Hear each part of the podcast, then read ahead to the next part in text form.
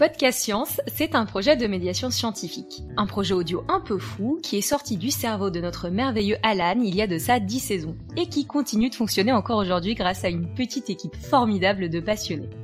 Et grâce à vous, évidemment, qui nous écoutez. Mais des gens formidables et passionnés, il y en a tout plein le monde, fort heureusement. Et des projets de médiation scientifique supra cool autres que Podcast Science, j'entends, il y en a d'autres aussi, de plein de formes différentes qui poussent un peu partout. Et ça c'est chouette. Et à Podcast Science, on adore ça. Alors ce soir, ce n'est pas de nous que nous allons discuter, mais d'un autre projet beau et un peu fou, un projet qui met la science en boîte. Nous sommes le mercredi 11 mars de l'an 2020, c'est l'émission 403, incroyable déjà, bienvenue sur Podcast Science.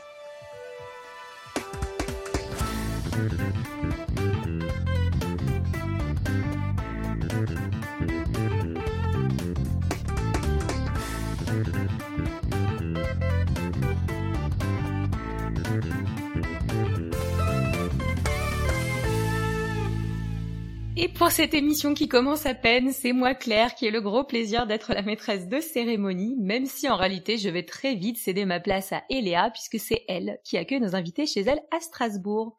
On commence d'ailleurs comme toujours par le tour de table. Avec nous ce soir, on a donc Eléa depuis Strasbourg avec nos deux invités Marion Bouteloup et Anatole Boule. Bonsoir tout le monde. Bonsoir. Bonsoir. On a Pascal à la technique pas très loin de Mulhouse. Salut tout le monde. On a Tup depuis Barcelone. Salut. Et on a Irène depuis Bastia. Bonsoir tout le monde. Et là-dessus, je me mute et je vais laisser la parole à Eléa pour la suite. Merci Claire. Alors, bienvenue Anatole, bienvenue Marion. Euh, pour les auditeurs, euh, Anatole et moi, nous nous sommes rencontrés pour l'organisation du festival Paint of Science parce que c'est toujours l'occasion de travailler avec des gens qui ont des projets extraordinaires. Et j'avoue que le leur m'a particulièrement interpellée euh, au point que j'ai décidé de les inviter à cette table pour en venir pour venir en parler avec eux dans cette émission de podcast science. Alors, pour commencer, est-ce que vous pourriez vous présenter tous les deux Et Marion, est-ce que tu veux commencer? Oui, avec plaisir. Alors moi, je suis, euh, je suis aujourd'hui, je suis prof d'histoire-géographie et euh, j'ai un parcours un peu hybride. J'ai fait de l'histoire de l'art, de la muséologie et j'ai un master d'archéologie et je suis aussi en thèse en archéologie aujourd'hui. Donc tu es enseignante en, en même temps que euh, tu fais une thèse. Pas mal. Chargée. J'imagine.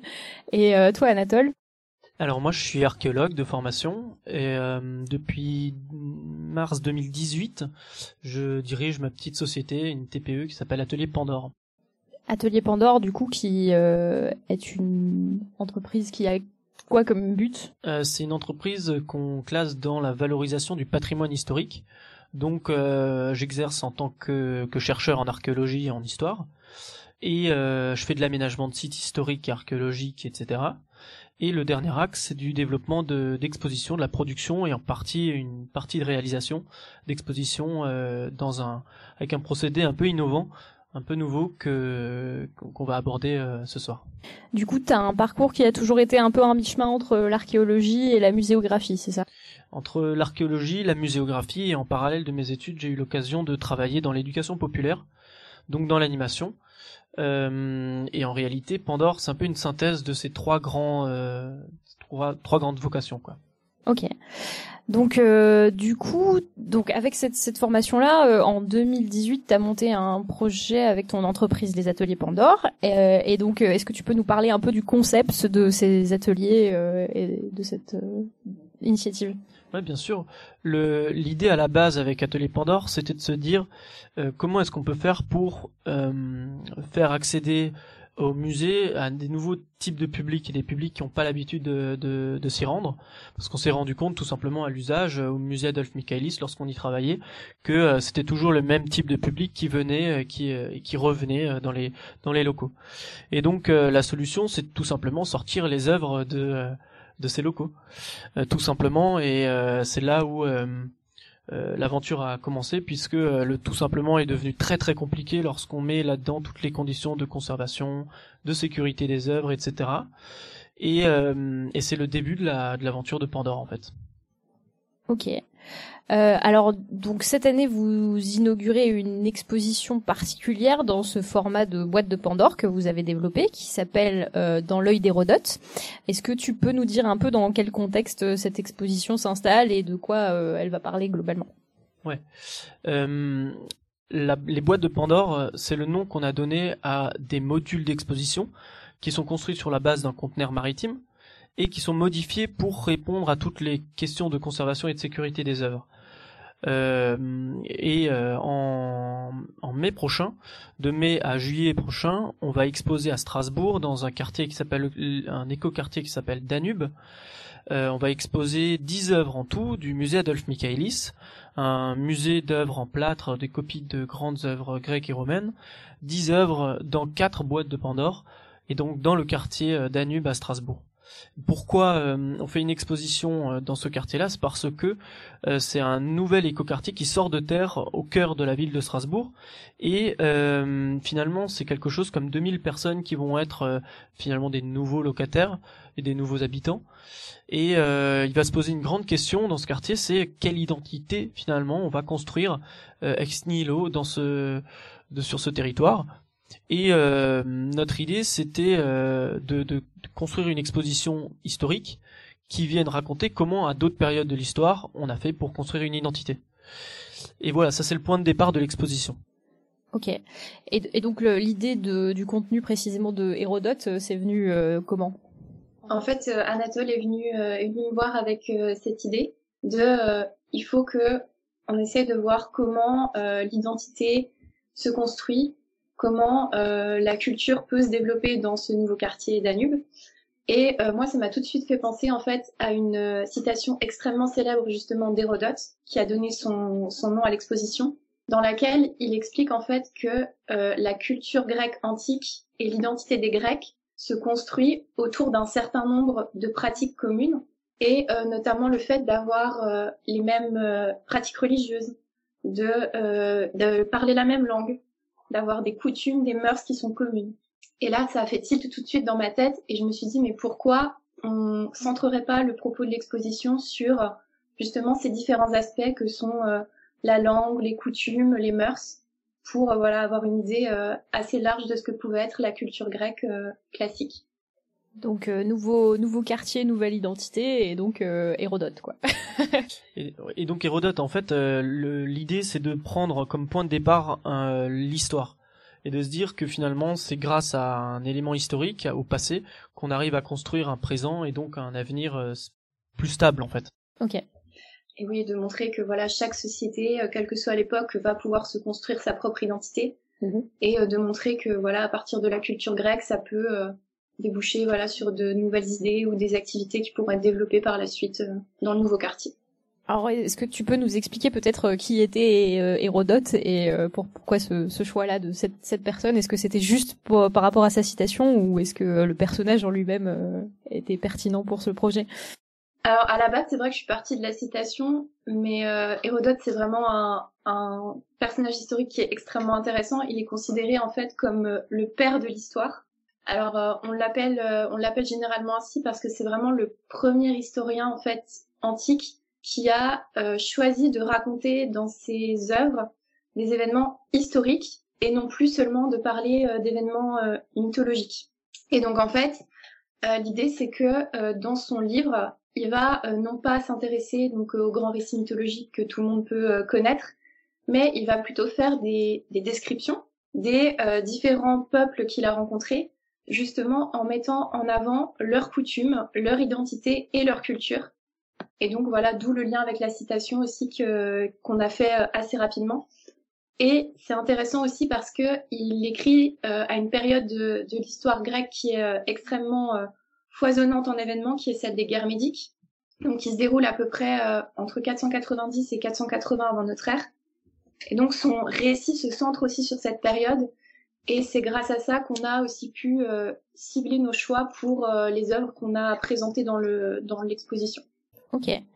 Alors euh, peut-être que tu peux juste nous donner plus d'infos sur cette période là des, des guerres médiques. Il s'est passé quoi à cette période? C'est c'est une période où l'empire perse va affronter les Grecs Et en fait, les Perses vont déferler sur la Grèce et envahir les cités. Et donc c'est une période en fait où plusieurs batailles extrêmement célèbres vont se dérouler, notamment Marathon par exemple. Et, et c'est vrai que c'est c'est une période en fait qui qui a posé pas mal voilà de, de, questionnements chez les historiens, qui a donné lieu à beaucoup de, de travaux de recherche. Donc voilà, c'est vraiment une période qui est, euh, qui est extrêmement intéressante. Et ce qui est d'autant plus euh, important, c'est que Hérodote, il a vraiment vécu pendant cette, euh, cette période-là. Mhm. Donc il raconte vraiment des événements qu'il a pu observer lui-même. Et ça, c'est vraiment une plus-value extrêmement importante de son travail par rapport à d'autres historiens qui ont plutôt écrit sur des périodes passées. Okay. Ce qu'il faut bien comprendre, c'est que dans la, dans la Grèce antique, il ne faut pas s'imaginer que la Grèce c'est un territoire comme aujourd'hui, un pays. C'est plutôt un ensemble de cités morcelées qui sont complètement indépendantes, un peu comme des petits pays indépendants à chaque fois, avec un gouvernement propre, euh, des idées propres, etc. Mais disons que quand il y a un envahisseur euh, perse, les, les, les, les opposants, euh, toutes les cités grecques, même si elles sont euh, morcelées et, elles se tapent dessus régulièrement, elles font la guerre entre elles, euh, elles sont toutes d'accord pour se dire unies euh, face à ce à cet envahisseur là. Et là où c'est intéressant, c'est qu'Hérodote, il nous raconte en, directement un moment de la diplomatie grecque et perse, et il va expliquer de quelle façon les Grecs conçoivent eux-mêmes leur identité et pourquoi, quel que soit l'endroit où on va se trouver en Grèce et quelle que soit la cité, on demande à un grec s'il est grec ou non, il va répondre qu'il l'est. Pourquoi? Parce qu'ils ont une langue commune, ils ont une histoire commune et ils ont des traditions communes. Et c'est toujours pareil. Ok. voilà, c'est vraiment autour de ça qu'ils vont se s'allier et ça va, c'est ça qui va permettre en fait de créer l'alliance militaire qui va permettre de finalement repousser les Perses aussi. C'est vraiment cette idée de culture et d'identité, euh, d'identité commune qui est. Euh, alors du, du, coup, pour euh, mettre ça, euh, cette époque de l'histoire et ce personnage en valeur, euh, comment est-ce que vous vous avez agencé un peu et réfléchi l'expo pour qu'elle fasse aussi écho à l'aspect identité du quartier et tout ça? Comme, Comment vous avez réfléchi ça pour créer l'exposition en elle-même? Alors, l'expo, elle est composée en, elle est composée de quatre boîtes de Pandore, de quatre espaces muséographiés. Et donc il y a une boîte qui concerne Hérodote, en clair, c'est tout le contexte historique et, euh, euh, euh, politique, etc. Il y a une boîte qui est uniquement tournée sur l'histoire, la mythologie, une boîte qui est sur la langue et une boîte qui est sur les traditions de façon globale. Ça englobe à la fois la religion, le sport, etc., la guerre, par, exemple, le banquet. ces quatre espaces forment une unité d'exposition, qui se trouve dans le quartier Danube et en parallèle de cette exposition, donc qui est euh, qui est qui est fixe, qui est fixe pendant deux mois et demi, on développe un programme d'activité, un programme d'animation qui est à la fois culturel parce qu'il y a à la fois des activités plutôt culturelles et à la fois euh, un programme d'animation plutôt social parce qu'il s'agit de tisser des liens entre les différents euh, secteurs du quartier, les différents acteurs du quartier et euh, et réussir à construire une identité de quartier avec toutes ces toutes ces types de personnes euh, différents quoi. C'est d'ailleurs pour ça que tu m'avais contacté, pour qu'on voit, pour organiser des soirées Paint of Science euh, dans ce nouveau quartier, euh, en, en, guise d'événement euh, satellite, quoi, de cette exposition. Exactement. Voilà. Euh, et euh, est-ce que vous pouvez peut-être nous en dire plus sur qu'est-ce qui, quelles œuvres seront exposées plus particulièrement sur la scénographie dans chaque boîte de Pandore? Alors, pour ce qui est des, des œuvres, comme Anatole le disait tout à l'heure, ce qu'on expose, nous, c'est des tirages en plâtre. Donc en fait, c'est des copies en plâtre d'œuvres euh, antiques qui sont conservées euh, aujourd'hui au musée Adolphe Michaelis, donc au palais universitaire de, de Strasbourg. Et on a fait le choix en fait pour chacune des quatre unités, donc des quatre boîtes, de déjà ne pas trop surcharger la muséographie. On est parti sur à peu près deux ou trois œuvres hein, par, par boîte grand maximum pour voilà que le propos de l'exposition soit le, le, plus clair possible et pour que chacune des œuvres soit la plus mise en valeur possible euh, grâce à la scénographie dont, Anatole vous parlera mieux que moi, je pense. Et, euh, après, pour, euh, pour ce qui est du choix des, des œuvres, on s'est vraiment concerté ensemble, notamment aussi en raison des nombreuses contraintes techniques qu'il évoquait tout à l'heure pour les boîtes. On pouvait pas faire sortir du musée n'importe quel, quel tirage en plâtre. Il a fallu tenir compte des, de l'état actuel de conservation des tirages, de des dimensions, du poids. Donc voilà, ça a été tout un travail à la fois de recherche vraiment scientifique sur quelles œuvres on allait choisir pour vraiment illustrer au mieux cette période et, ce propos, et aussi tout un tas de voilà de contraintes qu'il a fallu qu'on qu'on surmonte sur sur les tirages en plâtre. Et du coup, euh, vis-à-vis de ce format, c'est quoi les objectifs que vous vous êtes donnés euh, Je sais pas en termes de qu'est-ce que vous voulez transmettre comme information, euh, qu'est-ce que vous voulez toucher comme public, qui c'est qui va venir dans ces, boîtes de Pandore? Alors en fait, l'exposition, alors les boîtes de Pandore, on n'y entre pas. C'est des, c'est des surfaces qui sont vitrées et tout se passe depuis l'extérieur. Donc on se balade tout autour des quatre modules d'exposition et on peut y aller de jour comme de nuit entre 7h et minuit. Donc il y a aussi une exposition euh, euh, diurne et nocturne. Et euh, l'objectif c'est de c'est cette idée du sachet de thé qu'on va mettre dans, l'eau et qui va infuser dans le quartier et de se dire ok on va pas forcer les, gens à venir et à forcément aller voir et, payer et etc non tout ça non ce qu'on fait c'est on met simplement l'art dans la rue on a un propos qui pour nous est pertinent et euh, selon nos discussions avec les avec les, les, habitants au fur et à mesure et avec les, les acteurs locaux aussi, euh, notre thématique elle nous paraît pertinente. Et mais après libre à chacun de le, venir le critiquer, être d'accord ou pas d'accord, de, de de passer tous les jours devant sans regarder ou euh, ou de s'arrêter tous les jours parce que ça va être magnifique et passionnant. Euh, et d'ailleurs, euh, du point de vue de la scénographie, euh, on en a on a mobilisé sept artistes en tout euh, cet artiste, on va peut-être en parler un peu plus tard, euh, pour que euh, le rendu soit le plus accessible au plus grand nombre. parce qu'évidemment, on va pas s'adresser à un seul type de public ou un seul persona. L'objectif, c'est à la fois de s'adresser à ceux qui ont l'habitude de lire des cartels, de lire des panneaux de musées un peu classiques, institutionnels, mais surtout de s'adresser à tous les autres, tous ceux qui ne poussent pas forcément les portes des musées, tous ceux qui sont trop petits, trop vieux, trop moyens, trop ci ou trop ça, et euh, de s'adresser à tout le monde de la façon la plus adaptée possible. Ok. Euh, alors juste euh, curiosité, mais est-ce que vous vous connaissiez tous les deux avant l'exposition euh, pour faire ce truc ensemble, ou est-ce que vous vous êtes rencontrés pour ce projet spécifiquement? En fait, on se connaissait d'avant, bien sûr. Un certain temps, oui. Ouais. On était à la à l'université sur les bancs à un moment ensemble, et ensuite, en 2015, euh, on a participé à un projet de revalorisation du musée Adolphe Michaelis, justement le musée que euh, dont, dont, proviennent les œuvres qu'on va exposer. Euh, un projet de valorisation donc qui a commencé en 2015 et qui, qui se poursuit toujours aujourd'hui et euh, qui consiste à réouvrir les locaux euh, d'un musée qui a été fermé pendant 70 ans euh, de l'avoir, de le dépoussiérer, de le mettre en lumière, de le faire connaître, euh, mais aussi de faire toute la partie backup, la partie régie d'œuvre, pré d'œuvre, etc., et de réactiver tout ça. Et c'est à cette occasion qu'on a pu euh, largement retravailler ensemble. Ok. Euh, pardon pour la digression, hein, mais euh... donc euh, moi en rentrant en trans, c'était la première fois que j'entendais parler d'un format un peu itinérant comme ça et d'une muséographie euh, en boîte euh, déplaçable. Et pourtant ça, ça paraît évident. Je veux dire, vu, vu que tout le monde ne va pas au musée, c'est déjà un, un, endroit qui est pas fréquenté par par par tout le monde spontanément. ça semble évident que délocaliser des, des œuvres et les mettre dans des endroits où il n'y a pas de musée, c'est c'est plutôt pertinent comme comme démarche. et et du coup, je me demandais, est-ce que ce genre d'exposition, euh, ça, ça se fait beaucoup euh, Moi, j'en ai pas vu avant, peut-être parce qu'à Strasbourg, c'est pas si commun que ça. Peut-être qu'il y en a dans d'autres villes. Est-ce que tu connais d'autres initiatives ou d'autres projets qui ont cette approche-là euh? Ouais, alors à chaque fois qu'on me pose cette question-là, d'emblée, je réponds bah non, il n'y a pas d'autres. Et finalement, je commence à avoir une bonne petite liste de micro-projets, enfin de plus ou moins gros gros projet, mais qui concerne essentiellement l'art contemporain, c'est-à-dire des œuvres d'art qui sont exposées dans l'espace public avec des solutions euh, qui sont pas celles que moi je propose, mais qui s'en rapprochent euh, d'une façon ou d'une autre.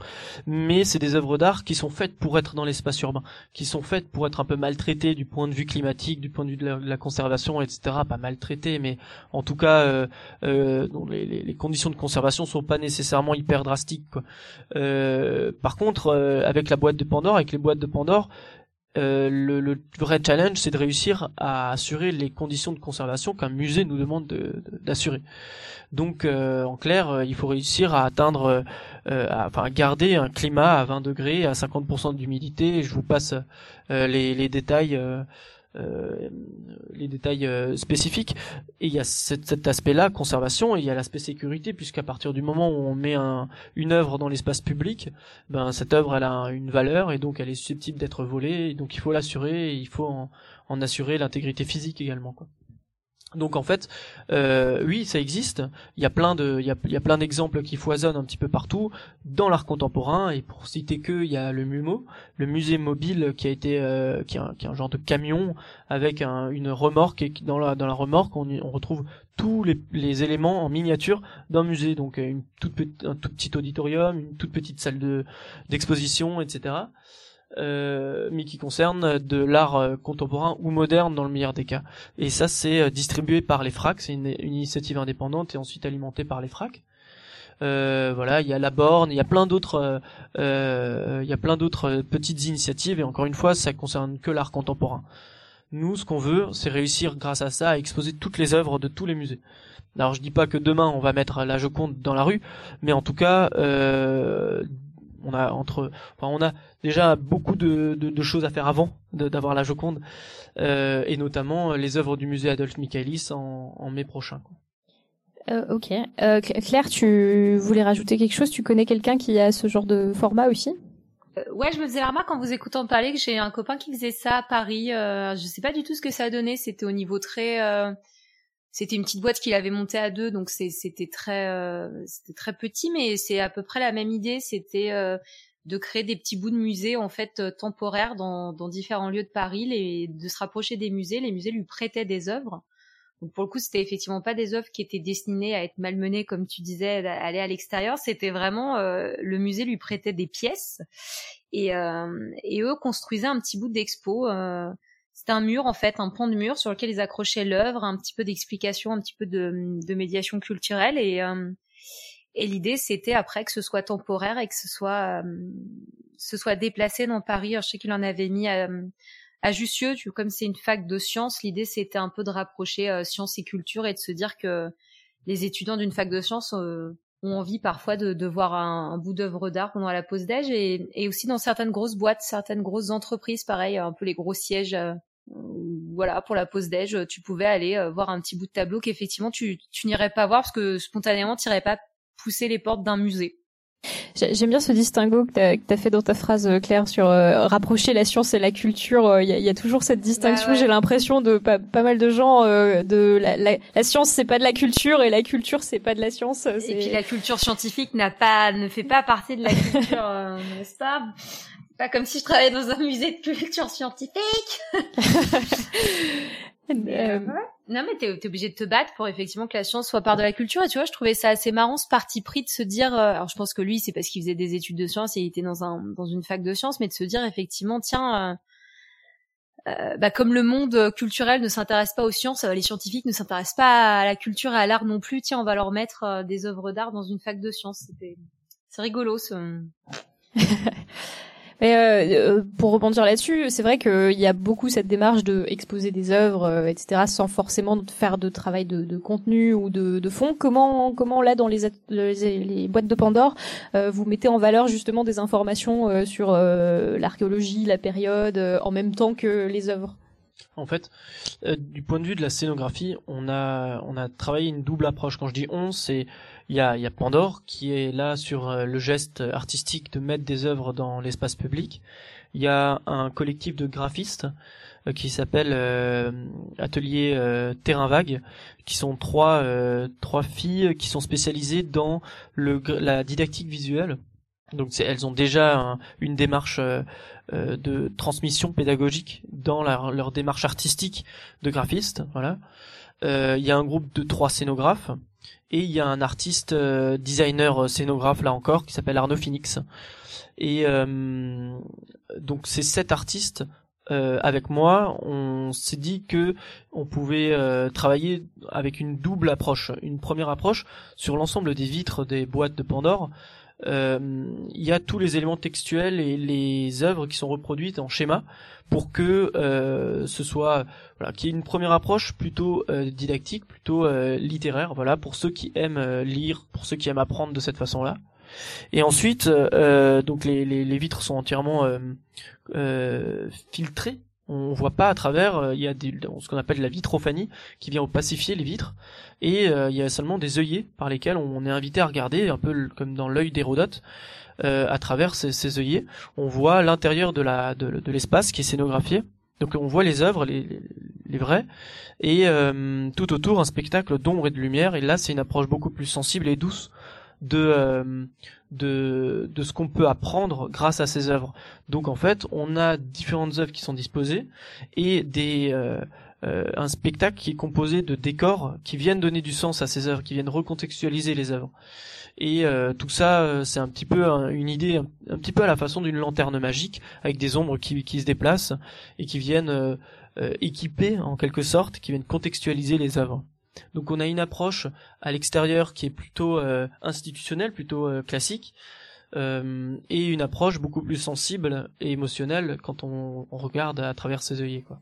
Donc euh, à l'extérieur, juste pour visualiser, euh, vu qu'on est en podcast, c'est difficile de montrer des images en même temps, mais quand tu approches de ta boîte de Pandore, du coup, et ce que tu vois en premier, c'est donc une boîte avec des vitres opacifiées et de l'information. De l'information, c'est ça. écrite, et du coup, tu, tu es appelé à regarder dans la boîte de Pandore pour avoir une œuvre un peu plus poétique, c'est ça C'est ça, en fait, depuis l'extérieur, on va pas voir les œuvres. On va voir du texte, on va voir des reproductions schématiques, on va voir du contenu, mais on va être appelé par des œillets qui sont eux bien visibles. Et c'est seulement à travers ces œillets qu'on va pouvoir réussir à voir les œuvres et tout ce spectacle qui a, qui a tout autour. D'accord. Et euh, ça, ça c'est une volonté aussi et, de d'inviter les gens euh, par par curiosité justement à venir regarder par ces œillets euh, pour euh, pour avoir l'ensemble du. Ouais, c'est ça. Et puis aussi, on, on s'est dit que à un moment, pour apprendre des choses, il nous faut un peu de temps et un peu de calme et que la rue, elle a, elle a plein d'aspects positifs, mais c'est ni le temps ni le calme qui la caractérise ou pas, ou ça dépend des moments, ou en tout cas il faut réussir à, à faire la part des choses. Et nous on a décidé du coup de faire en sorte que il faille vraiment s'approcher euh, et se donner la peine euh, de, de mettre la tête contre les vitres pour voir euh, ce qui se passe à l'intérieur. Et en fait ça va créer une vraie forme d'intimité et euh, de et de voilà de, de temps qu'on va donner à cette œuvre-là et de rapport à l'œuvre qui est, qui est particulier quoi. Ok. Et euh, comment est-ce que euh, justement vous faites le lien avec les animations dont tu parlais autour euh, comment est-ce que les, gens sont informés de euh, telle animation à tel endroit autour de ces boîtes euh, Comment vous avez réfléchi à ça? Alors l'exposition, elle se dispose au pied d'un immeuble qui s'appelle le Futur Composé, qui est construit par un groupe immobilier qui s'appelle le groupe Boule et qui a construit un immeuble en co-conception immobilière, on appelle ça. Donc c'est la participation citoyenne des futurs habitants dans la construction de l'immeuble.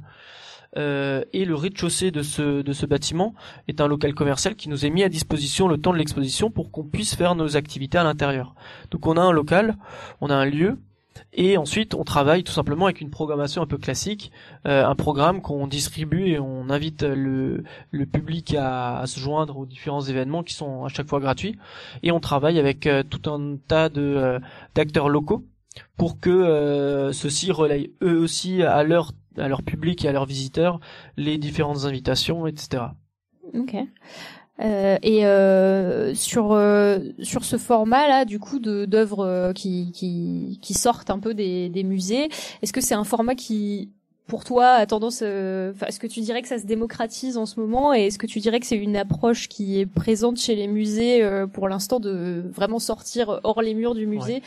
Mais tu l'as, tu l'as dit, hors les murs, ça, ça existe. Ça, c'est des choses que les musées, euh, même les musées institutionnels, ont l'habitude de faire, ou de plus en plus l'habitude de faire. C'est jamais facile pour eux, mais euh, ils rentrent dans cette démarche-là bien volontiers. Mais il faut savoir que la plupart du temps, dans ces cas-là, on vient déplacer des œuvres d'une institution muséale, une institution culturelle, quoi, dans une autre institution culturelle. Euh, on vient prendre des œuvres dans musée, on les met dans une médiathèque. Mais finalement, ça reste un public plutôt homogène euh, dans les deux cas. Euh, et donc, on va difficilement pouvoir aller trouver les, les des publics qui ne vont ni à l'un ni à l'autre. Quoi, on, s'adresse difficilement à eux. Mais en tout cas, non, ça existe. Ces, ces expositions hors les murs. Par contre, des expositions comme ça dans l'espace public, c'est à cause de, la technique que c'est très compliqué à faire. Euh, ça demande un gros investissement initial, ça demande aussi un, tout un tas de discussions, notamment avec euh, avec les assureurs, enfin des discussions très techniques, quoi, avec un tas de un tas de d'acteurs différents. Et euh, je pense que c'est aussi pour ça aujourd'hui, techniquement, c'était très compliqué à faire. Il y a d'ailleurs eu aussi des des avancées techniques euh, notamment sur la façon dont on va stabiliser le, climat intérieur de ces boîtes de Pandore, dans mon cas, euh, des, innovations technologiques qui font que ça devient possible.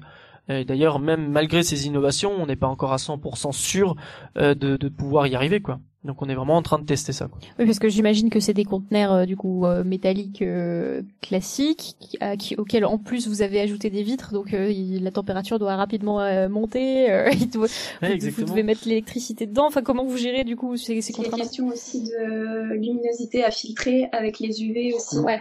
C'est qui pose pas mal de contraintes techniques aussi. Ouais. Alors nous on a travaillé avec un avec un architecte et avec un bureau d'études d'ingénierie fluide et thermique pour que euh, on puisse s'approcher le maximum. En fait, la problématique c'est pas d'arriver à 20 degrés à 50% d'humidité ou à, quels que soient les critères qu'on a envie de renseigner. La problématique c'est de stabiliser ça et qu'il n'y ait pas de variation là-dedans, parce que euh, euh, un gros rayon de soleil qui tape sur un conteneur maritime, eh ben ça chauffe vite et donc ça va, il va y avoir une, un transfert calorifique qui fait que la chaleur va monter à l'intérieur, la température va monter à l'intérieur de la boîte. Et la question c'est comment faire pour que cette, euh, cette température ne sorte pas d'un certain seuil et soit régulée avant que euh, qu'elle ne qu'elle n'augmente trop. C'est ça la, la, la, la, vraie problématique. Et pour ça, on a euh, on a un, certain type de machine qui a été justement inventé dans le cadre des, des de la stabilisation qu'il faut dans les salles à serveur, à serveur informatique. Ah oui, ok. Alors moi aussi, très étonné, mais en fait c'est de là où vient cette, cette nouvelle technologie et c'est celle qu'on va mettre en place. D'accord, donc c'est une technologie qui consiste en un système de refroidissement euh, qui serait similaire à des serveurs euh, informatiques. Enfin, je, sais pas si tu as toute la technique derrière, mais très, simplement, euh, c'est une clim qui a aussi un, un, humidificateur, un déshumidificateur, un chauffage, et tout ça fonctionne ensemble et en même temps avec un très gros volume un très gros volume d'air brassé pardon. Et donc euh, dans, la boîte par exemple c'est à peu près 30 euh, mètres cubes. Et on va largement surdimensionner la machine pour qu'elle euh, c'est une machine qui, peut brasser 300 mètres cubes minute hein, quelque chose comme ça. Donc c'est une machine industrielle en fait qu'on vient mettre dans un tout petit volume pour que l'air soit constamment renouvelé et que on ait le moins de, de variations dans le dans, dans l'air injecté. mais alors euh, euh, ouais, je vois mais du coup tu disais que c'était des œuvres qui pouvaient être euh, un peu malmenées comme ça euh, alors quel, quel, intérêt justement d'être si strict en termes de maintenir des conditions si c'est des œuvres qui sont Je me je me, je me suis peut-être mal mal exprimé tout à l'heure. Nous ce qu'on ce qu'on met dans les dans les boîtes, c'est des œuvres de musée, les œuvres qui n'ont pas le droit d'être malmenées ceux qui euh, ceux qui utilisent des œuvres qu'on peut malmener, mais c'est mal dit. Ce que je veux dire, c'est que c'est des œuvres qui sont faites pour être dans l'espace public ou pour être malmenées entre guillemets. C'est euh, c'est toutes les initiatives qu'il y a dans l'art contemporain aujourd'hui et qui sont très importantes aussi. Hein. C'est juste que c'est pas le même positionnement que nous on a. Ok. Euh, pour revenir à, la posture justement de, de ces expositions, donc faire, faire sortir de l'information euh, des musées, euh, je, me, je, me, suis toujours dit en visitant des musées, il y a un espèce de, de format, euh, une, une, façon de présenter les choses qui est toujours un, peu la même dans les dans les musées. Et euh, le fait de, de, sortir comme ça, de pouvoir aller regarder des œuvres de plus près, de pouvoir même les, les toucher, c'est un peu une démarche qu'on a on n'a pas beaucoup dans les musées, à part dans les musées de sciences comme le, Palais de la Découverte, qui est pas vraiment un, un musée par exemple où on mettrait des choses accessibles accessible et euh, euh, et vraiment euh, pédagogique qu'on pourrait utiliser quoi. Est-ce que ce genre d'approche ça, permet de faire ça? Et est-ce que les musées s'inspirent de ce genre de démarche pour changer un, peu leur façon de présenter les choses? Enfin, je sais pas si toi tu as de l'expérience sur de la muséographie un peu différente comme ça. Alors, dans, en fait, vu qu'on ne rentre pas dans la boîte de Pandore, on va, on n'a pas encore pu mettre en place ce genre d'expérience en tactile par exemple avec les œuvres et, etc. Euh, mais et je suis pas expert sur de la muséographie de, partout de tout ce qui se fait, mais j'ai l'impression qu'il y a euh, un genre d'opposition dans les musées entre euh, d'un côté les contenus scientifiques, qu'est-ce qu'on raconte, qu'est-ce que qu'est-ce que racontent les œuvres, etc. Et d'un autre côté euh, le que peut dégager euh, ou que peut dégager une expérience dans un musée. Et, euh, que euh, soit on est un musée scientifique et on veut raconter des, on veut présenter des œuvres etc soit on est un musée expérimental ou et j'ai l'impression que certains musées font quand même la démarche rentrent dans une nouvelle dynamique et je pense que les, les, muséographies, les nouvelles muséographies vont tendre vers beaucoup plus d'expérience autour d'œuvres euh, d'œuvres euh, scientifiques entre guillemets, en tout cas d'œuvres institutionnelles. Voilà. Je fais un amalgame entre œuvres institutionnelles et œuvres scientifiques dans le sens où euh, dans, leur présentation, c'est à peu près la même chose. Euh, on, imagine bien euh, euh, la Joconde avec voilà dans un cadre très rigide, avec une mise mise à l'écart du visiteur et avec un cartel tout petit avec des informations dont les, dixièmes sont pas intéressantes et et sans autre explication la plupart du temps. Voilà, c'est ça que j'appelle œuvre scientifique entre guillemets quoi. Ouais.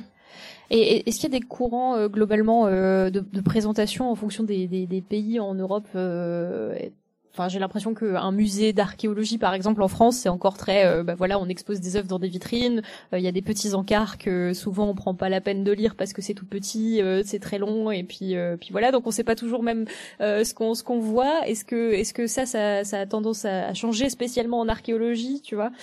Euh, je sais pas si vous connaissez d'autres musées qui présentent autrement, mais moi, j'ai l'impression qu'en archéologie, c'est beaucoup ça, quoi. Ouais. en, fait, il y a quand même un, un vrai euh, paradoxe même dans les musées euh, institutionnels actuellement, c'est que comme Anatole le disait, il y a une volonté de s'inscrire dans ces démarches euh, un peu innovantes, de proposer des innovations muséographiques, mais en même temps, il y a ce problème de se dire ah, on est quand même un grand musée institutionnel, on a on vise un certain type de public un public qui va venir pour rechercher des contenus scientifiques classiques et on veut pas non plus perdre ce type de public-là au profit d'un euh, type de public nouveau. Donc il y a vraiment ce paradoxe et il y a des musées justement qui essayent d'entrer un peu dans la double démarche en fait. Mm-hmm.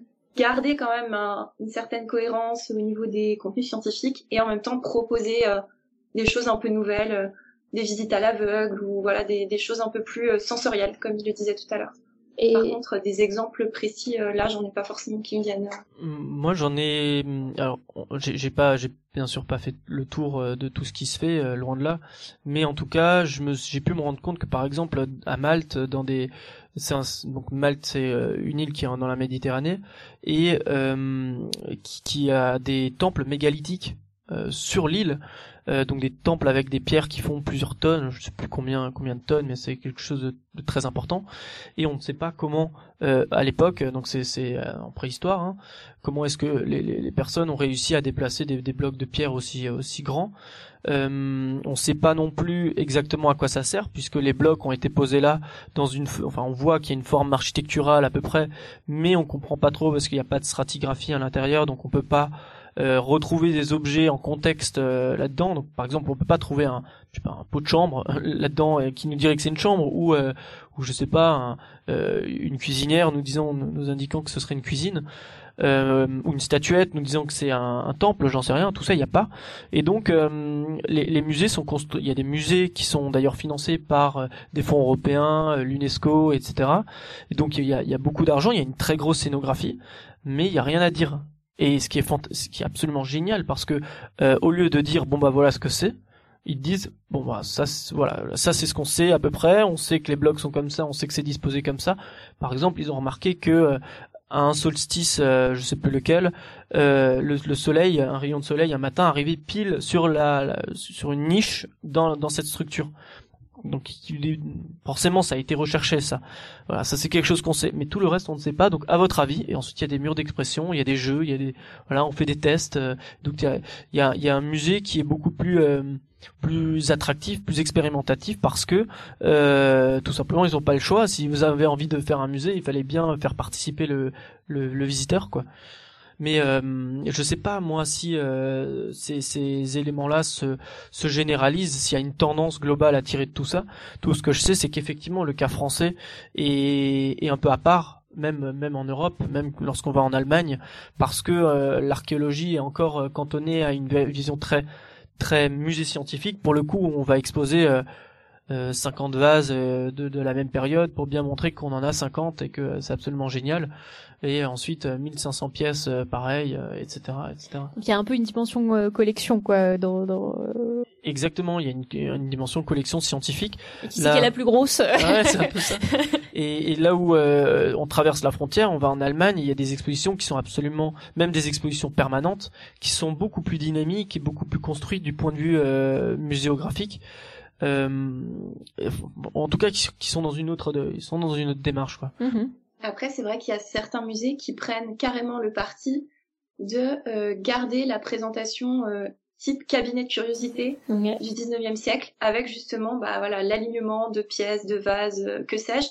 Mais c'est aussi euh, parfois un parti pris finalement muséal de, de conserver cette ambiance un peu entre guillemets dans son jus du, du 19e quoi. Ah, c'est pas toujours des musées qui sont dans leur euh, dans leur poussière quoi. Il y a des fois c'est le cas et d'autres fois c'est vraiment un parti pris euh, muséal. J'imagine qu'il y a aussi l'aspect euh, de c'est c'est dommage de de pas montrer tout ce qu'on a parce que c'est des pièces. Euh, euh j'ai le souvenir de j'ai visité le musée du Caire un, et le musée du Caire c'est vraiment l'archétype du musée en, en, bordel comme ça. Enfin c'est il y, a des, des, tonnes de sarcophages et des tonnes de de petites statuettes et tout et tout est entassé dans des vitrines. Il y a même pas de numéro. Enfin la plupart du temps on sait pas d'où ça vient, ce que c'est et tout. C'est juste tout entassé et puis on a l'impression qu'il montre un peu tout quoi.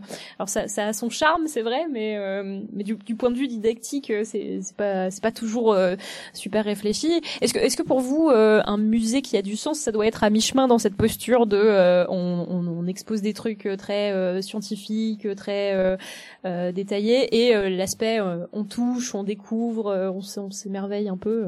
À mon avis, il faut pas tout opposer non plus. Euh, le Caire euh, euh, rentre dans un dans une forme de musée qui est plus un musée d'apparat, un peu comme le Vatican ou le Louvre, où, ils ont bien conscience que peu de personnes viennent là pour apprendre quelque chose. Ils sont plus là pour dire voilà je suis allé au Vatican, voilà j'ai vu telle et telle chose, j'étais dans la galerie machin. et ça a une importance pour la politique culturelle d'un pays et d'une ville. Euh, maintenant, pour les, les, tous les autres musées, effectivement, euh, je pense, à mon avis, ça, ça, tient qu'à moi, mais euh, que on va de plus en plus se diriger vers des expositions plus plus plus plus expérimentatives pour le pour le visiteur euh, et typiquement euh, j'ai encore j'en parlais encore récemment on parlait encore de la de la fameuse exposition tout en Camon à à, à Paris euh, avec beaucoup de personnes euh, qui n'étaient pas érudits, qui étaient comme euh, comme, comme vous et moi en allant voir cette exposition et qui étaient très déçus du format qui, qui était très très scolaire quoi de nouveau très très institutionnel avec euh, des, des, panneaux voilà euh, et, etc des cartels des œuvres bien alignées etc. là où euh, on s'attendait aujourd'hui à descendre dans le tombeau de Toutankhamon et à voir comment c'était vraiment à l'époque. Et objectivement le Louvre aurait eu les moyens en espace en temps et en argent pour faire ça. Donc c'est une vraie démarche. Ils ont vraiment voulu encore rester dans un, un truc très très très très institutionnel quoi très très muséal euh, mais à mon avis, ça va au fur et à mesure euh, tendre vers euh, quelque chose de plus expérimental, ne serait-ce que pour des questions de pré-d'œuvre, parce que finalement, en créant une vraie expérience, on n'a pas besoin de 100, 100 œuvres, on a juste besoin de quelques œuvres phares et de bien travailler une scénographie autour. maintenant, à l'opposé, l'autre problématique, ce qu'on me répondra, c'est que euh, on accueille beaucoup moins de public avec ce type d'exposition que euh, lorsqu'on aligne tout dans un couloir et que tout le monde peut filer dans un sens et que, que tout va bien. Quoi. Ok. Et est-ce qu'il y a un consensus? Je sais pas. Est-ce que c'est une histoire de financement? Genre, euh, les, les, quand on fait un appel à projet, les gens sont plus plus rassurés à l'idée d'avoir une exposition classique et du coup, on prend pas trop de risques sur les formats? Ou est-ce que en France, en France, moi j'ai j'ai l'impression, euh, c'est un peu par provocation, que euh, le musée, euh, il, est, il est d'abord conservateur. Donc, euh, il veut d'abord faire comme il a l'habitude de faire, par simplicité et c'est normal, mais aussi parce que c'est la, la, les seules choses dans lesquelles on, se projette. Euh, c'est la vision du musée qui est comme ça encore aujourd'hui au, 21e siècle. Mais vraiment, à mon avis, tout ça est largement en train d'évoluer. Hein. Marion, je sais pas ce que t'en penses, toi. Euh, moi honnêtement, euh, je j'ai vu quand même pas mal d'expos euh, qui sont encore effectivement sur ce format classique que moi j'apprécie, mais parce que voilà, c'est c'est ma formation qui veut ça aussi. Mais euh, c'est vrai que j'ai rien contre bah, justement travailler sur de nouvelles nouvelles expériences. C'est aussi pour ça que j'ai accepté le, le projet d'Anatole. Et, et c'est vrai que je pense aussi que ça va permettre pour les musées de trouver de nouvelles solutions pour euh, éviter de toujours avoir à demander des prêts d'œuvres qui coûtent euh, extrêmement cher au musée en fait. il y a énormément de petits musées qui ne peuvent pas se permettre justement d'avoir des prêts euh, prestigieux, qui auraient, je pense, à gagner à réfléchir à ce type de format qui nécessiterait effectivement, voilà, peut-être un peu plus de, de réflexion autour de l'expérience plus que du véritablement du contenu mm-hmm. en lui-même. Ok. Alors, euh, du coup, euh, je propose de, de, clore un peu cette partie musée et de discuter peut-être plus un peu d'archéologie. En fait, en, en, en, se rencontrant et en discutant de ce projet qui, qui parlait plus euh, d'antiquité grecque, ce qui est un peu un, peu une période encore euh, récente à l'échelle de toute l'histoire, je me suis fait la réflexion à moi-même en tant que novice totale. Hein. Je j'ai pas du tout d'expérience en archéologie, mais c'est vrai que c'est un, un, domaine qui me fascinait quand j'étais petite et tout. Et, et je me suis dit tiens, c'est marrant, je connais pas encore d'archéologues qui travaillent vraiment sur ce genre de période. En général, euh, je me représente plus facilement des paléontologues qui travaillent sur les dinosaures et des archéologues qui travaillent sur les pyramides ou les, les Mayas ou quelque chose d'un peu antérieur à cette antiquité euh, grecque. Et, spontanément, moins des, des, des, gens qui travaillent sur des civilisations plus récentes ou plus proches de nous. Et euh, une, une, question euh, comme ça purement naïve que je me suis déjà posée, c'est à, à, partir de quand on passe du statut d'archéologue au statut d'historien, en fait, par exemple? Ah. Euh, alors, à mon avis, il y a deux questions euh, dans, dans une. Euh, D'abord, euh, la différence entre un archéologue et un historien, c'est que l'historien il traite de sources littéraires, là où un archéologue traite d'artefacts, de, donc de, de mobilier ou d'éléments physiques retrouvés euh, dans la terre ou dans les ou dans, ouais, dans la terre, dans différentes couches stratigraphiques.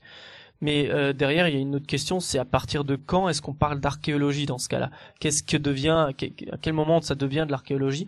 La réponse, c'est que du moment où il y a un hiatus, dans, il y a un trou dans une donnée qui concerne l'être humain, alors on peut faire de l'archéologie.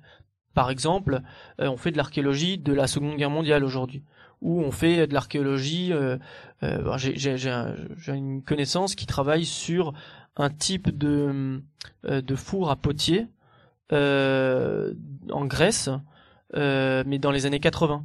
Donc il y avait un type de cuisson qu'on a oublié, on ne sait plus comment ça marche, et il y a eu une phase d'études archéologiques donc on est allé relever comment fonctionne le four, etc. Quelles sont les pièces qui sont sorties de ce four-là, et on a essayé de reconstituer la chaîne opératoire du point de vue archéologique pour pouvoir le renseigner. Et ça, c'est des années 80. Et ça va jusqu'à effectivement jusqu'aux tout premiers artefacts qu'on a pu retrouver dans, dans l'histoire de l'humanité. Ça, c'est encore une autre chose importante, c'est que euh, fondamentalement, un paléontologue n'est pas un archéologue. Euh, c'est un peu grossier de le dire comme ça, mais un archéologue normalement traite de la de, de l'être humain et non pas des animaux. C'est pour ça que pour être paléontologue, on commence par faire une formation en biologie et ensuite euh, on se spécialise dans des, dans des techniques d'archéologie. Ok, je savais pas du tout. Tu vois. Et puis euh, pour traiter de d'une période comme bah, l'Antiquité grecque, puisque c'est ce qui nous intéresse euh, ce soir, on a à la fois besoin des historiens, mais aussi des archéologues. Et bon, il y a souvent des petits entre guillemets parfois conflits entre les disciplines, mais c'est aussi quand même pour ça qu'on nous met tous dans un immense sac qu'on appelle les sciences historiques, c'est que pour vraiment comprendre une période dans son ensemble, bah, on a besoin de, de, tout le monde et de toutes les spécialités euh, en fait. D'accord. Donc si, si je le, je le reformule euh, avec, avec mes termes, donc les paléontologues, c'est plutôt des gens qui travaillent sur des animaux, peu importe la période du coup, ou c'est vraiment très ancien? Je ne sais pas. Je ne sais pas du tout. Les archéologues, du coup, c'est plutôt des gens qui travaillent sur des vestiges, euh, des objets Ça va être ouais, des objets, des vestiges architecturaux, principalement. Mhm. Mais pareil à n'importe quelle période de. Ça peut être n'importe quelle période et comme il le disait, euh, tout ce qui est archéologie euh, contemporaine, première, seconde guerre mondiale, c'est une discipline qui est vraiment en train de, de prendre de l'importance euh, là ces dernières années, qui se développe pas mal. Ok. Et donc les historiens, eux, travaillent sur n'importe quelle période de l'histoire humaine, mais sur des sources plutôt littéraires. Ouais, tu l'as très bien dit sur l'histoire humaine, c'est-à-dire l'histoire, c'est à partir du moment où il y a de l'écriture pour, euh, pour en parler. L'histoire commence quand on invente l'écriture. Ok. Qui est euh, à quelle date pour rappel poditeur Au troisième millénaire avant, euh, quelque part en Mésopotamie. voilà. Avec l'écriture cunéiforme, c'est ça Voilà. euh, Ok. Mes, mes souvenirs de cours d'histoire commencent à se faire vieux, je réalise euh, en vous parlant en même temps. Ouais, non, mais, et puis ça évolue tous les jours, donc. euh, Ouais, il y, a- il y a eu une question euh, intéressante dans la chatroom d'un auditeur de Nive euh, qui demande à partir de combien de temps on dit qu'on est dans l'histoire et plus dans l'actualité? Ah, cette question, elle est extrêmement intéressante et extrêmement compliquée. Parce que bah, en tant que professeur d'histoire, j'ai euh, la lourde tâche justement de d'enseigner cette discipline à mes élèves. Et euh, les programmes d'histoire aujourd'hui en classe de troisième vont euh, jusqu'au printemps arabe. Ah ouais. Donc la question de euh, la dialectique entre actualité et histoire, elle est, euh, elle est assez complexe parce qu'au final, on est amené à euh, enseigner des, des événements qui, euh, voilà, se sont déroulés euh, il y a même pas une dizaine d'années. Et la question, c'est de savoir est-ce qu'on a vraiment le recul nécessaire pour euh, pour euh, pour enseigner euh, des événements aussi récents. J'ai pas la réponse à la question. hein. Je- Ah, C'est marrant parce que du coup, ça veut dire qu'en histoire, on n'est pas du tout dans la même temporalité que l'enseignement des sciences, par exemple. euh, Enfin, les, les choses qu'on apprend euh, au lycée en sciences, euh, c'est des, des choses qu'on sait déjà depuis les années 90 euh, de, de, de, de 2000, alors que le printemps arabe, c'est plus récent que ça encore. C'est assez amusant. Puis il y a, il y a une autre grosse différence entre l'archéologie, le monde de l'archéologie et le monde de l'histoire, c'est que euh, euh, il y a presque, enfin il y a de l'interprétation en archéologie, mais c'est pour compléter certains éléments. Mhm. Mais disons que la donnée à la, à la base, la source, l'objet, il, il ment pas en soi. Un vase, c'est un vase, point. Euh, donc il n'y a pas d'interprétation à ajouter là-dedans. Euh, bon, bien sûr, je, gros, je grossis un petit peu les traits, hein, mais là où un historien, euh, lorsqu'il étudie un texte, il, doit nécessairement le faire passer à travers un spectre euh, et une réinterprétation, une interprétation qui est à la fois son regard d'aujourd'hui, ce qu'il faut qu'il réussisse à éliminer le plus possible pour rester objectif, mais aussi le regard de celui qui a écrit le texte à la base. Donc euh, typiquement, pour en revenir à notre sujet sur Hérodote, euh, Hérodote est un historien, il écrit euh, l'histoire telle que lui il la voit, c'est-à-dire en tant que grec. Donc il va raconter un, morceau de l'histoire de l'humanité, des Grecs contre les Perses, mais du côté grec. Donc les gentils sont les Grecs, les méchants sont les Perses. Donc dans toute, dans toute son histoire, donc le livre qui va, qui va, qui va écrire, qui est en sept volumes, s'appelle l'histoire, en la traduction française. Et euh, dans toute cette histoire, euh, il faut bien se rendre compte que c'est un seul et une seule et unique vision que d'un côté de, l'histoire, quoi. Mhm. Ah, c'est super intéressant cette distinction. Je, je m'étais jamais vraiment fait la réflexion, quoi. C'est assez euh, intéressant d'avoir les sources archéologiques et de les confronter avec justement les sources historiques pour voir les recoupements qui sont possibles et justement se rendre compte euh, bah, des différents points de vue qui peuvent être adoptés par les historiens euh, de la période concernée en fait. Ok. Et alors, juste du point de vue de l'archéologie, euh, sur les histoires de période, est-ce que euh, bah, des archéologues de l'Antiquité et ceux qui travaillent plus sur l'Égypte antique, euh, est-ce que est-ce qu'il y a des grosses différences de méthodologie qui sont liées aux périodes ou ou globalement tout le monde travaille de la même façon, mais c'est juste les objets qui changent? Alors, il faut savoir quelque chose, c'est que l'archéologie professionnelle en France hein, existe depuis euh, 2002 ou 2003. En fait, c'est une discipline hyper récente. Mm. Euh, la- L'archéologie en tant que discipline, euh, mais, mais pas professionnelle, existe depuis euh, la fin du la- le milieu du 19e siècle. Donc là aussi, sur l'histoire de l'humanité, c'est euh, c'est très récent. Mais en tout cas, euh, c'est euh, Alors, quand, quand tu dis professionnel, c'est le métier d'archéologue vraiment en lui-même, euh, C'est ça. d'un point de vue universitaire et tout ça. Il y a une formation et un, il y a un cursus, une Mhm. formation et un métier d'archéologue depuis 2002-2003. Je sais plus exactement de quand date la date, la, la, la loi, pardon. Euh, et, euh, et donc, euh, c'est c'est seulement à partir de ce moment-là qu'on peut parler d'une archéologie professionnelle. Donc tout ce qui s'est fait avant, euh, je sais pas, euh, quand, quand ils ont ramené des objets de la campagne d'Égypte, de Napoléon, tout ça, c'était pas encore des archéologues vraiment. On parlait plutôt de d'amateurs ou euh, ou d'antiquaires, oui, à l'époque. En fait, il faut s'imaginer que lorsqu'il y avait la campagne en, en, en Grèce, par exemple, ou en, en Égypte, etc., euh, c'était des, euh, des manias qui avaient beaucoup d'argent, des personnes qui avaient beaucoup d'argent et qui euh, faisaient fouiller des, des esclaves euh, dans ce qu'on appelle une fouille expansive. Donc Ouais. on, on va fouiller, euh, on va faire une grande tranchée et puis dès qu'on tombe sur un trésor, on s'arrête ou une statue ou un truc comme ça. Et donc on ne récolte que les trésors, les statues, euh, genre de choses. Euh, et bien sûr, on détruit là-dedans toutes les stratigraphies, euh, tous les murs, euh, l'architecture, ils s'en fichent complètement. euh, et donc c'est que il y a une il y a une archéologie scientifique qui éme- qui émerge à la fin 19e début 20e siècle, notamment avec un personnage hyper important dans l'histoire de l'archéologie qui s'appelle Adolf Michaelis et qui vient de qui vient d'Allemagne mais qui a fait ses qui a fait ses qui a été professeur à Strasbourg et qui euh, et qui participe à cette euh, professionnalisation de, du métier de l'archéologue. Et qui commence à expliquer que non on ne peut pas fouiller de cette façon-là qu'il faut une méthodologie. Et, euh, et on commence à avoir des, des protocoles méthodologiques à partir de ce moment-là. Euh, c'est dans les années 80 que ça commence à se en France en tout cas à se à, à être obligatoire voilà et c'est seulement à partir de 2002-2003 qu'on a une formation là-dessus et qu'on a des archéologues professionnels avec euh, la création de l'INRAP euh, l'institut national pour la recherche en archéologie préventive euh, et c'est seulement à ce moment-là qu'on a vraiment des fouilles hyper méthodologiques avec des relevés qui sont plus que euh, que scientifiques euh, et plus que rigoureux quoi. Et on dit souvent que l'archéologie, c'est une, euh, une science en construction.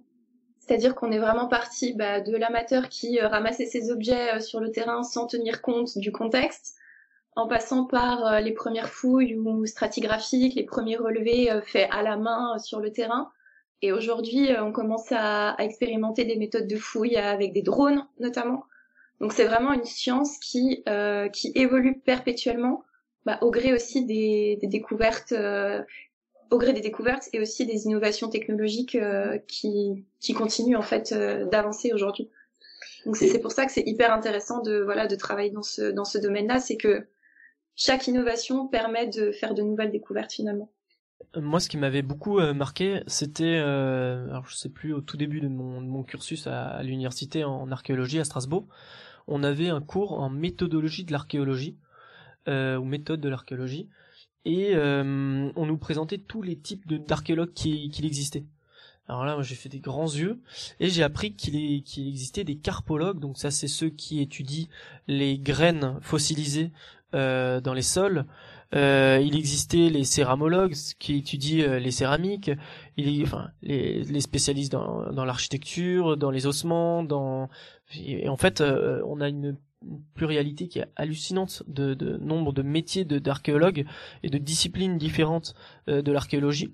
Tout ça pour dire qu'en fait c'est vachement euh, euh, le métier de l'archéologue dépend de plein de nouvelles innovations technologiques et d'avancées technologiques dans différents champs scientifiques et technologiques et notamment celui de la médecine pour toutes les études des des cadavres ou des ou des squelettes ou des ou des ou des crémations d'ailleurs on en parlait pour Königshofen encore euh, mais aussi euh, dans des cas de euh, pour tout ce qui est prospection donc c'est quand on va aller rechercher des sites euh, de façon soit à pied soit en avion etc Alors, Kö- Königshofen, juste pour les auditeurs, le mot barbare qui vient Ah, de prononcer, c'est un quartier de Strasbourg. Voilà. C'est un, c'est un quartier de Strasbourg qui a été euh, euh, fouillé une première fois à la fin du, du 19e siècle et début du 20e siècle. Ça, c'est ce qu'on appelle des fouilles anciennes. Euh, et qui a été euh, fouillé à nouveau à partir de 2014. Et euh, c'est l'entrée antique de Strasbourg, euh, qui est une ville antique qui s'appelait Argentoratum dans l'Antiquité. Et c'est une entrée autour de laquelle c'était une, une, voie, une voie romaine, autour de laquelle il y avait une, une allée de tombeaux, donc des tombeaux de part et d'autre avec euh, les défunts de la, de la cité antique. Et euh, ça, c'est en cours de fouille. Encore aujourd'hui, il y a des, des secteurs qui sont ouverts et c'est un vrai trésor en fait euh, qui est aux portes de Strasbourg, quoi. Et alors sur cet aspect en antiquité justement, vous vous avez fait des à partir de quand vous êtes spécialisé sur cette période et à partir de quand justement en tant qu'archéologue on choisit une période de l'histoire plutôt qu'une autre euh, alors, euh, moi, je sais que dès la fin de la licence, on pouvait commencer à choisir des spécialités, disons des disciplines qu'on préférait et, des cours qu'on pouvait aller voir plus régulièrement. Euh, ensuite, on fait à partir du master, on se spécialise dans un type, dans une grande catégorie d'archéologie, à soit de l'archéologie à Strasbourg, hein, de l'archéologie classique. Donc ça, c'est tout ce qui est antiquité euh, grecque et romaine, ou euh, ce qu'ils appellent archéologie du territoire. Donc ça, c'est plutôt le, euh, le monde européen euh, plus large sur les périodes plus un peu plus récentes ou un peu plus anciennes. C'est pas très clair, mais dans l'archéologie du territoire, on a la partie médiévale et la partie préhistorique et protohistorique. Et euh, l'archéologie classique, c'est un peu le, le mouton noir, hein, j'ai l'impression, là-dedans. Euh, alors, est-ce que tu, tu peux juste expliquer à moi, un culte de l'histoire, euh, la différence entre proto-historique et, et préhistorique? Alors, la préhistoire, c'est ce qui est avant l'histoire. Ouais. Préhistoire. Donc avant l'invention de l'écriture? Exactement, avant l'invention de l'écriture. Mais maintenant, euh, comme tout le monde a vu Astérix, on sait qu'en Gaule, les Celtes euh, avaient pas l'écriture, n'utilisaient pas l'écriture. Euh, ils communiquaient bien sûr, euh, sans doute d'une façon écrite, d'une façon ou d'une autre, mais en tout cas on n'en a aucune trace. Par contre, ce qu'on sait, tout ce qu'on sait de façon littéraire sur les Perses, sur les sur les Celtes, pardon, c'est ce que les Grecs ou les Romains nous ont laissé. Donc les, les Grecs ou les Romains ont écrit sur les Celtes, et donc à partir de ce moment-là, à partir du moment où il y a une civilisation connexe qui raconte l'histoire d'un peuple qui n'a pas l'écriture, on parle de proto-histoire pour ce peuple-là. Ok. Donc il faut faire une différenciation géographique et temporelle dans ces cas-là. D'accord. Je sais pas si c'était clair, mais euh, Bah alors, donc du coup, si je reformule, tout ce qu'on sait d'une période de l'histoire qui ne vient pas des gens concernés, c'est de la proto-histoire. euh, c'est ça. Du moment où c'est de, façon écrite, donc euh, les informations dont on, qu'on a réussi à récupérer. Ok. Donc euh, les gens qui étudient euh, les récits sur les Celtes euh, des, des Grecs qui ont écrit à leur sujet, En fait, ce sont des proto-historiens. Les proto-historiens étudient à la fois les objets archéologiques qui, qui viennent par exemple du peuple celte, mais ils vont aussi étudier les textes littéraires qui viennent des qui ont été écrits par les Romains en latin. D'accord. J'ignorais qu'il y avait tant de, de disciplines différentes. Euh, ok. Et donc vous, vous, vous aviez choisi euh, l'an- l'Antiquité particulièrement comme euh, objet d'étude pour pour quelle raison C'est c'est pourquoi cette période-là vous passionne particulièrement plutôt que plutôt qu'une autre? Ah. Moi, c'est euh, depuis, euh, je pense, mes 10 ans à peu près. Euh, J'étais passionnée de mythologie grecque. Et euh, quand j'ai commencé ma, ma licence d'histoire de l'art euh, à Paris, je me suis spécialisée en fait en première année. Et euh, j'ai commencé tout de suite euh, à faire de l'histoire de l'art euh, grec. Et puis bah voilà, j'ai continué euh, pendant mes six années ensuite euh, d'études. Mais c'est vraiment quelque chose moi qui m'est venu depuis euh, depuis l'enfance. C'est vraiment une une passion euh, lointaine, on va dire. Et moi, j'ai, je poursuivais un rêve d'enfant aussi, un petit peu d'être archéologue, mais c'était plus euh, l'idée d'Indiana Jones qu'autre chose. et, euh, et au final, euh, le- par la force des choses, je suis arrivé à la fac d'archéologie à Strasbourg. Et euh, j'étais un peu perdu. Et c'est euh, une, une étudiante qui s'appelle Gwendy Pavicic qui m'a tendu la main euh, en ouvrant un musée euh, dans les sous-sols, dans les catacombes du palais universitaire, qui était un musée à l'époque euh, pas éclairé ou très mal. Il fallait se balader avec une lampe torche. Où il y avait euh, 1400 statues entassées les unes sur les autres. Le musée Adolphe Michaelis, qui est devenu après le musée Adolphe Michaelis, et Gwendy euh, avait une telle euh, passion pour tout ça. Elle m'a raconté autant euh, des, enfin c'était un cours accéléré autant sur la, stylistique de, de- des œuvres grecques que euh, la mythologie, euh, que euh, l'histoire. Enfin, c'était tellement euh, flagrant d'un coup euh, cette élégance de la période, de l'intelligence de, de ce peuple-là. Alors peut-être que je suis juste pas assez connaisseur de tous les autres peuples, mais là en l'occurrence c'était tellement passionnant que euh, c'est elle qui m'a euh, qui m'a invité ce jour-là à poursuivre en archéologie antique. Quoi.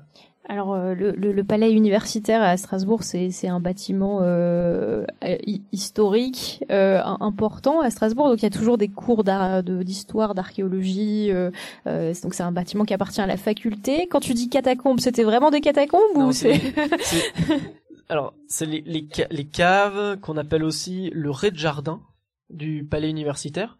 Donc, euh, c'est le, le niveau zéro de, du bâtiment. Ensuite, on a un rez-de-chaussée au-dessus qui est les salles, plutôt les salles d'apparat et il y a des salles de cours, etc. Donc c'est un bâtiment, comme tu l'as dit, qui a été construit en 1870, inauguré en 1884. Donc c'est un, bâtiment allemand dont faut bien s'imaginer le bâtiment en pierre monumental euh, où il y a 1400 mètres carrés par étage. Enfin, c'est un grand bâtiment. Classé hein, aujourd'hui au monument historique. Euh. Et euh, construit à la période où Strasbourg était encore allemand, c'est ça? Était annexé, ouais, en effet. En fait, c'est le bâtiment qui a été construit pour euh, justement abriter la toute nouvelle université allemande qui allait s'installer donc euh, à Strasbourg. Et euh, c'est là que les premiers cours d'archéologie en fait bah, dispensés par Adolf Michaelis, dont Anatole parlait tout à l'heure, avaient lieu.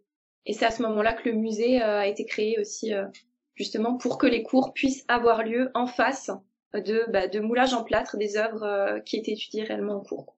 Ouais, alors si vous avez l'occasion un jour euh, d'aller dans d'aller à Strasbourg, de venir à Strasbourg et de voir euh, le palais universitaire. Il faut y aller parce que le bâtiment est incroyable et il y a plein d'étudiants à l'intérieur. Il y a un genre de de décalage entre euh, euh les personnes qui se baladent en casquette et, euh, et les, les, les, murs anciens. Et il faut penser à aller euh, au sous-sol dans le dans le musée Michaelis parce que c'est encore un musée un petit peu dans son jus et c'est un musée très secret, euh, très peu ouvert, les lundis, mercredis et vendredis après-midi uniquement en période scolaire, période euh, universitaire. Euh, et si on est vraiment sympa avec les personnes à l'accueil, on peut même demander à aller voir les réserves, les réserves du musée, qui sont absolument hallucinantes, et on continue à s'enfoncer dans dans les, les, rigoles du palais universitaire, et c'est absolument hallucinant quoi. Il faut vraiment aller voir. Ok, euh, message à tous les auditeurs, euh, rendez-vous à Strasbourg dans le musée Michaelis si vous êtes passionné d'histoire. Euh, alors, si, si on reste euh, juste un peu sur euh, cette, cette période, on, on, on, dit souvent que les gens de, qui vivaient à l'Antiquité grecque et la société grecque, tout ça, c'était un peu une, une société modèle. Est-ce que c'est vraiment le cas? Et est-ce qu'il y a des idées reçues un peu sur l'Antiquité grecque et romaine qui, qui ont été déconstruites un peu par la recherche en art? Archéologie euh, récemment.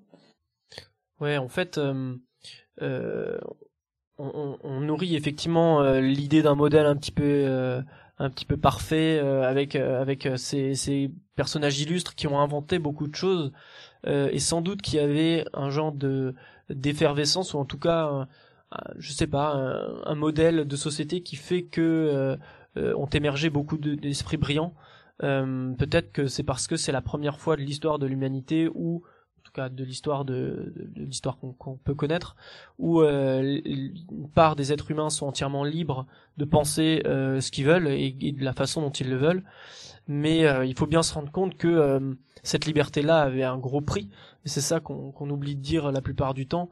Le, le, prix, c'est que c'est une société où seuls les hommes d'une certaine catégorie euh, avaient le droit de, parler, de s'exprimer, euh, de, même de se déplacer correctement dans une ville. Euh, c'est un donc les, les femmes n'avaient pas le droit ni au vote ni euh, ni à pas mal de euh, d'endroits de, enfin n'avaient pas accès à pas mal d'endroits dans la société. Euh, les enfants non plus d'ailleurs. il y avait aussi des esclaves. Alors, je, je pense qu'on n'y reviendra jamais, et je l'espère. par contre, effectivement, il y a des, il y a des choses qui sont euh, hyper intéressantes et peut-être euh, effectivement des, des idées qu'il faut réussir à, comprendre et, à réinterpréter avec ce qu'on sait aujourd'hui. Et moi, ce qui me, ce qui me paraît, par exemple, le plus, en ce moment m'intéresse le plus, c'est euh, euh, les, Grecs, les Athéniens euh, avaient dans leur processus de d'apprentissage de, de citoyens. Donc là, on parle que des, des garçons, hein, bien sûr, des garçons de bonne famille qui sont euh, nés de mères et de pères grecs euh, athéniens à la base, etc. Euh, donc une infime part de cette société, mais en tout cas, euh, à l'intérieur même de leur vie quotidienne, euh, les enfants dès leur plus jeune âge étaient invités à participer à certains événements de la cité, un peu comme une formation des jeunes euh, quelque chose qu'on n'a plus du tout nous dans notre société. En gros, à 18 ans, on nous dit bon, tiens ça c'est ta carte d'électeur, et maintenant on va apprendre à, à lire des. Euh, en, ce moment, c'est en plus assez éloquent avec les municipales, va apprendre à lire des décortiquer des programmes, alors que t'as 18 ans, euh, euh c'est hyper compliqué quoi. Et, et, moi je me dis que du coup, il y a plein de choses qui sont très intéressantes dans ce qui a été fait, pensé et mis en place euh, par les Grecs, mais il faut pas oublier la contrepartie à chaque fois qu'il y avait euh, donc un, un, une cité modèle, enfin un, un modèle euh, absolu. Euh, je, je pense pas, mais il faut savoir le, le, prendre tout ça avec intelligence, quoi, avec un peu de recul. Mhm.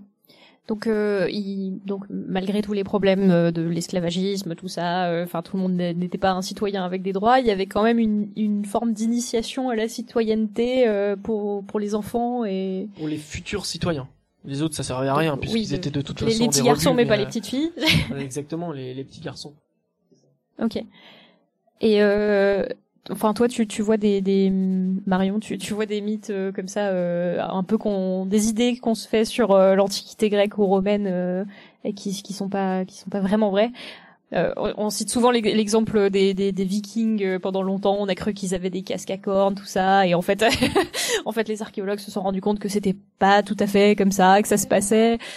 Non, j'ai pas, j'ai pas d'exemple vraiment précis là qui me vient en tête. Simplement de de ne pas se représenter euh, la Grèce telle qu'elle est aujourd'hui. C'est-à-dire que dans l'Antiquité, les gens voient euh, la Grèce antique comme euh, bah, le pays euh, actuel, mais euh, il faut bien avoir en tête que euh, justement à dans l'Antiquité, ce n'était pas un pays unifié comme euh, comme on Mhm. le connaît aujourd'hui, mais vraiment toute une série de petites entités, donc de cités, qui avaient chacune leur propre euh, leur propre loi, leur propre vie politique, euh, gouvernement. Tout ce que dit euh, tout ce que disait Anatole avant, euh, ce n'est pas forcément euh, comment c'est pas forcément applicable à toutes les cités à toutes les cités grecques si tu veux. C'est vraiment chaque cité qui euh, prend en charge de la manière dont elle le, le juge euh, meilleur la formation en fait de ses citoyens. Et donc vraiment voilà, je, je dirais que si euh, s'il y a une idée à retenir, c'est vraiment voilà, ne pas voir euh, la Grèce comme un grand pays unifié, mais bien comme une un ensemble de petites entités différentes. Ouais, en, en effet, euh, on parlait, on parle souvent de démocratie euh, euh, grecque. Et pourquoi, euh, pourquoi spécialement Athènes? Pourquoi on parle toujours d'Athènes? Mhm. Encore une fois, c'est c'est pour une question de source. C'est parce que c'est à Athènes qu'on a écrit beaucoup et qu'on a retrouvé beaucoup de sources littéraires qui racontent ce qui se passait à Athènes. Euh, et donc on ne parle que d'Athènes. Mais bon, euh, euh, alors je ne saurais pas donner un pourcentage, mais en tout cas des, des cités euh, avec une démocratie en Grèce sur l'ensemble du territoire grec, il y en a pas beaucoup.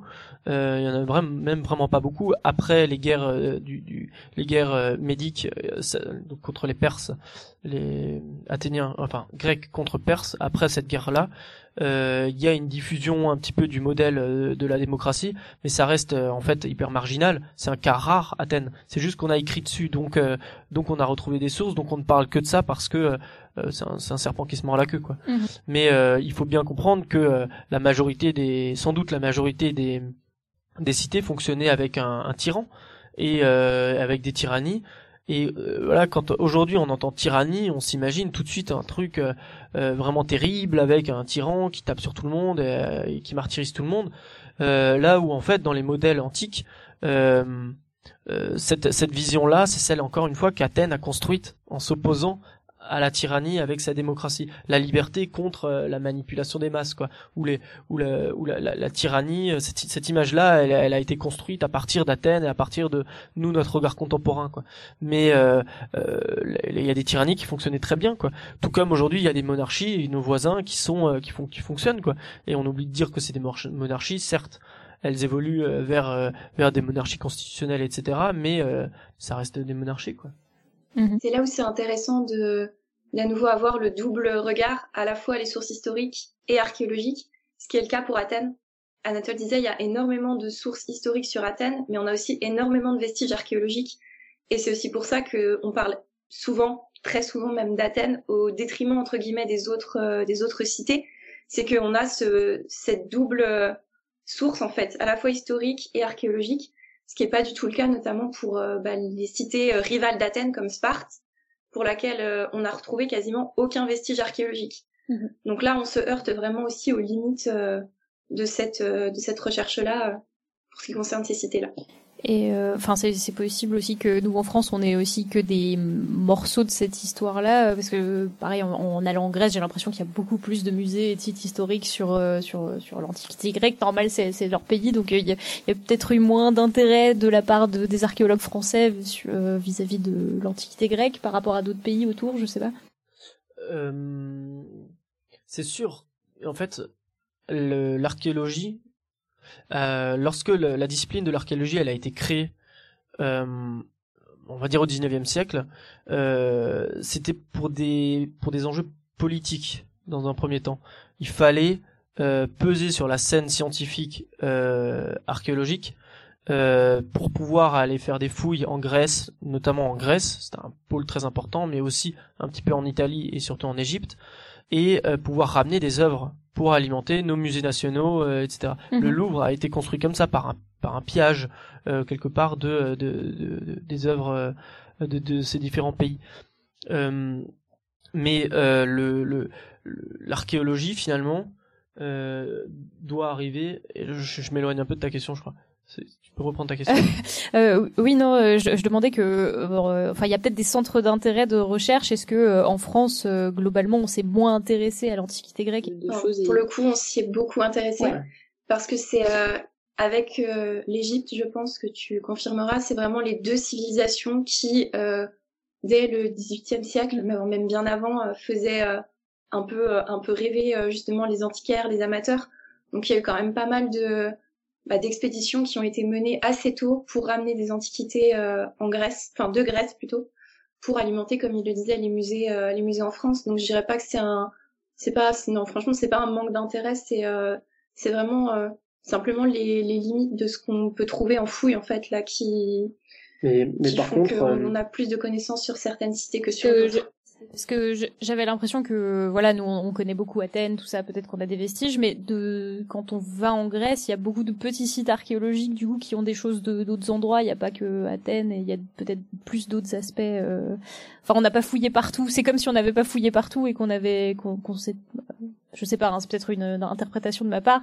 Est-ce qu'on a ramené que des trucs d'Athènes parce que tout était là, on a eu beaucoup de choses et on n'a pas creusé plus loin en laissant les... Ce qui se passe aussi c'est que Athènes euh, c'est euh, une cité dont on connaît l'emplacement. Et euh, il y a énormément de, de petites euh, cités qui sont euh, nommées dans les sources dont on ne connaît pas l'emplacement actuellement. Et donc parfois, on a aussi simplement du mal à euh, déjà savoir exactement où se trouvait la cité en question dans l'Antiquité, sachant que euh, les... il y avait pas mal aussi de cités qui étaient installées à proximité des côtes, et que avec les variations euh, du niveau de la mer, il y a certains sites qui aujourd'hui sont engloutis euh, sous euh, sous le niveau de la mer. Donc il y a toutes ces problématiques là aussi qui euh, qui rentrent en ligne de compte. Après, il faut relativiser. Il y a, il y a beaucoup d'œuvres qui ont été euh, découvertes dans plein d'autres sites que, que ce- celui d'Athènes. hein. Puis c'est pas uniquement la Grèce continentale pour l'Antiquité euh, classique, c'est ce qu'on va appeler l'ensemble du monde grec. Donc ça va concerner euh, toutes les cités des îles, aussi de la mer Égée. Euh, les Grecs ont aussi fondé des cités euh, autour de, de la mer Noire. Donc en Turquie actuelle, on a aussi des sites.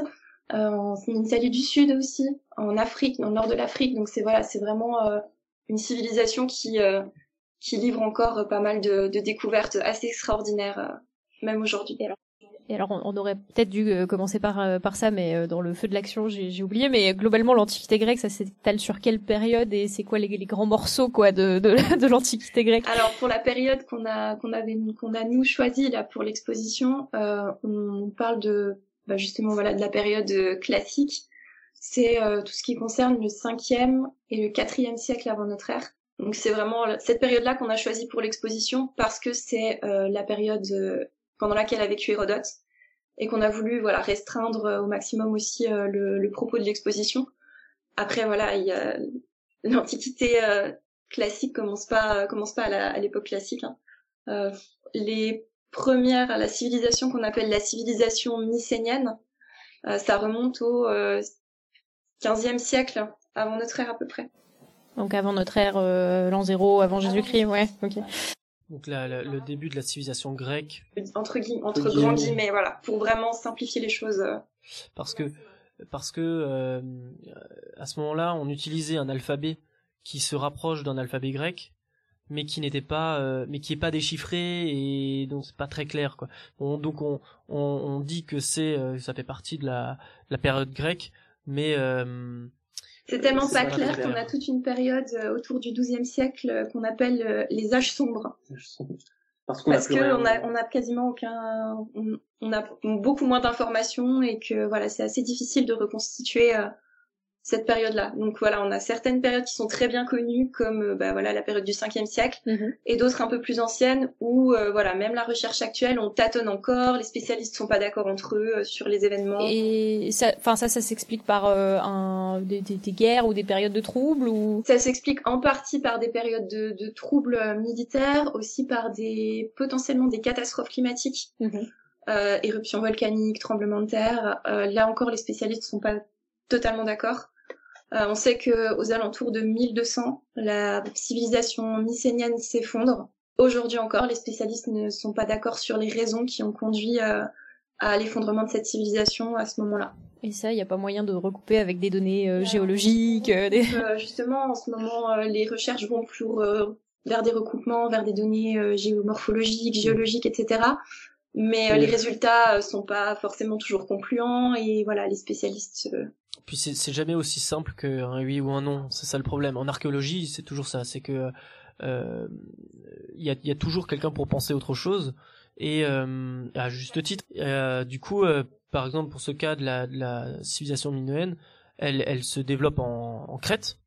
Et donc effectivement, il y a le, il y a le, le volcan de Terra, l'actuel Santorin, voilà, euh, qui, euh, donc on sait euh, qu'il explose et que euh, il détruit une partie de l'île ou en tout cas que qu'il y a des grosses, euh, il y a des grosses problématiques, euh, voilà, qui- de, ce point de vue-là sur la Crète. Euh, on, on sait donc que ça va attaquer cette, cette civilisation et ce peuple. Euh, mais en parallèle, on sait aussi qu'il y a des grandes invasions qui viennent de, la partie continentale de la Grèce et qui arrivent jusqu'en Crète. On sait qu'il y a une euh, instabilité euh, politique aussi parce que ça, on arrive à retrouver les traces du point de vue architectural et du point de vue de la, structure des différentes cités sur sur l'île. Et bref, tout ça fait que on n'a pas une seule solution à donner, mais que c'est sans doute au milieu de tout ça que la solution euh, existe. Et d'ailleurs, on, on saura jamais exactement à la fin euh, ce qui s'est passé quoi. Ok. Puis encore des gros trous noirs dans l'Antiquité. euh, Ouais, il y en aura toujours. Alors que c'est plus plus récent que l'Égypte antique, par exemple. Et il y en a aussi en Égypte. Ouais. Ok. Euh, donc, je juste dans, dans la chatroom, euh, Nive demandait si vous, pensez que dans les musées étrangers, globalement, les, les, les musées sont moins classiques que les nôtres. Pour revenir un peu sur l'aspect euh, muséographique. Euh, Enfin, la généralité, elle est vraiment euh, trop compliquée à faire. Mais en tout cas, ce qui est sûr, c'est qu'en France, on cultive sans doute que c'est à cause de même du mode de financement de la culture en France qui est très euh, euh, public. Voilà, qui est très public, donc euh, c'est ça reste euh, ça reste un genre de, de cy- cycle fermé et puis c'est très compliqué de ramener de la nouveauté là-dedans, ne serait-ce qu'avec des nouvelles installations muséographiques, etc. Donc euh, sans doute qu'en France on a un cas un peu particulier et que euh, aux États-Unis on s'affranchit de plein de codes, euh, en Allemagne aussi, euh, à Malte ce que j'ai vu aussi. Euh, par contre en Italie on est plutôt proche d'un système euh, d'un système français, euh, voilà. C'est vraiment, oui, plus une question de qui euh, finance les politiques culturelles finalement, que que véritablement de d'envie ou, ou non de vouloir évoluer vers de nouvelles de nouveaux types de muséographie. Après, je sais que c'est euh, il y a certains quand même certains pays qui sont euh, réputés pour avoir euh, été un peu pionniers dans, dans toutes ces nouvelles euh, techniques de médiation ou de muséographie. Je pense notamment au Canada ou au Québec euh, où voilà c'est vraiment de là que sont parties une une grande partie des, des nouvelles idées qui se sont développées euh, en médiation ou en muséographie Mais- ces dernières années. pour se faire une idée de la de la de l'écart de mentalité entre les deux entre par exemple le Canada et la France c'est que euh, au Canada on parle de clients pour dire des visiteurs dans un musée. On parle de clients. Donc on s'adresse à des clients qu'il faut réussir à convaincre à garder dans son musée et à convaincre de renouveler l'expérience un peu plus tard euh, donc à fidéliser. Et donc on est vraiment dans un rapport commercial aux choses ce qui est euh, sans doute positif d'un côté puisque on, on entre bien sûr dans des démarches où la muséographie doit être attractive, doit être euh, excitante, doit être euh, voilà une vraie expérience pour le visiteur. Euh, et d'un autre côté, euh, on l'entend même à notre oreille à nous euh, parler de clients pour euh, un, un visiteur d'un musée, c'est un peu choquant quoi. Et, euh, et pourtant, euh, euh, le, le Canada est réputé pour être euh, du point de vue euh, muséographique euh, vraiment en avance, vraiment pionnier quoi. Donc ouais, c'est notre- l'approche euh, même du, du musée, de la culture et du lieu est différente dans, au Canada et en France. Après, on peut se dire que le- la France, elle va vivre bientôt hein, une révolution assez incroyable hein, dans les musées, parce que euh, de l'aveu de, de quelques politiques, euh, euh, de hom- hommes, hommes et femmes politiques euh, locales et, nation- et, et du point de vue national aussi, euh, tout ça tend à, à changer. Hein. Euh, on, on va de plus en plus vers une, une privatisation entre guillemets de de la sphère culturelle en France, et euh, et c'est sans doute pour euh, pour le pire et pour le meilleur aussi. Hein. Oui, parce que c'est un peu paradoxal, parce que ce qui faisait un tout petit peu l'exception euh, française, justement, c'était le fait que c'était un des pays dans lequel les politiques culturelles étaient le plus financées par, euh, par l'État, justement. Et- C'est vrai que là, on tend vers euh, de nouvelles choses. On verra. Pour le meilleur ou pour le pire, euh, les- c'est l'expérience qui le dira, c'est ça? Nous, avec Pandore, on essaye de faire le meilleur, en tout cas. Ok. Euh, je ne sais pas si euh, le reste de l'équipe a des questions. Euh, sinon, euh, je vais te laisser la main, Claire, pour euh, la fin de l'épisode. Merci beaucoup. Merci beaucoup. Attends, vous n'êtes pas encore parti. Ah bah non, puis c'est nous qui allons vous dire merci. Attends. Euh, et bah normalement euh, c'est c'est c'est le moment où on enchaînait plus ou moins avec le, le pitch de la semaine prochaine, mais la semaine prochaine c'est l'émission 404, donc je vais pas en parler. Ça, ça, c'est une erreur. C'est 404. c'est une émission mystère. C'est voilà, c'est c'est une émission mystère. Il y a une erreur, j'ai rien compris, donc je ne parlerai pas. Comme t'as trop spoilé l'émission prochaine. 404. Mais par contre, c'est le moment où vous n'allez pas vous sauver tout de suite parce que c'est le moment où on vous demande votre citation. Ah oui, c'est vrai. La citation. Euh, oui, parce qu'on m'avait demandé de la préparer euh, et euh, moi j'ai choisi j'ai choisi Sénèque qui disait que euh, le passé doit conseiller l'avenir. Voilà, c'est ma citation. Une, une explication pourquoi tu as choisi cette citation? parce que parce que je crois que c'est quelque chose qui moi guide les les, les actes quotidiens et le et c'est c'est le pourquoi je fais ce métier-là, j'ai fait ce métier-là et pourquoi je fais ce métier-là encore aujourd'hui. Euh, c'est que euh, selon moi, c'est tout le rôle de la culture et euh, notamment le rôle de l'histoire qui est celui de conseiller notre présent et notre pour construire un avenir meilleur. C'est beau. Est-ce que tu as quelque chose à rajouter, Marion? Je crois que ça se passe de commentaires. Elle se moque de moi. Bon, mais je, je pense que pour clore une émission sur l'archéologie, on, on est pas mal là avec cette citation. C'est rare que la citation colle aussi bien avec le thème de l'émission. Voilà. On enchaîne avec le quiz du, mois moment, du moment, le quiz du moment, un quiz du moment un peu botanique pour faire plaisir à notre grande prêtresse du quiz, j'ai nommé Eléa. Donc la question qu'on vous pose en ce moment, il faut garder l'eau de trempage des pois chiches, info ou intox. Euh, Est-ce que vous avez un avis, euh, Anatole ou Marion? Est-ce qu'il faut garder l'eau, c'est ça? Est-ce qu'il faut garder l'eau des, des pois chiches pour, euh, pour la consommer euh? Pour la consommer. Ouais. Moi, je pense qu'il faut garder l'eau. Ouais. Ouais, il, pourquoi? faut, il faut expliquer? Ouais, ouais, bah oui, bah oui, sinon... Je sais pas parce que sans doute que ça doit être bon à consommer, j'en sais rien. Très bien.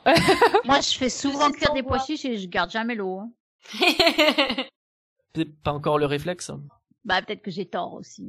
Eh bien, ré- réponse dans la prochaine émission roue libre euh, sur euh, si ça va changer votre vie de garder l'eau des pois chiches ou pas. Réponse dans Merci, un merci.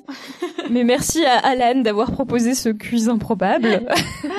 C'est donc la fin de cette émission 403. On remercie beaucoup nos deux invités Marion et Anatole. Merci vraiment d'être venus sur Podcast Science, vous présenter et puis nous avoir parlé de votre projet de médiation. On vous souhaite évidemment toute la meilleure réussite du monde. Merci beaucoup. Merci. Et de notre côté, on vous remercie de nous écouter chaque mercredi depuis 10 ans ou depuis moins longtemps. On se retrouve la semaine prochaine. Et en attendant, que servir la science soit votre joie.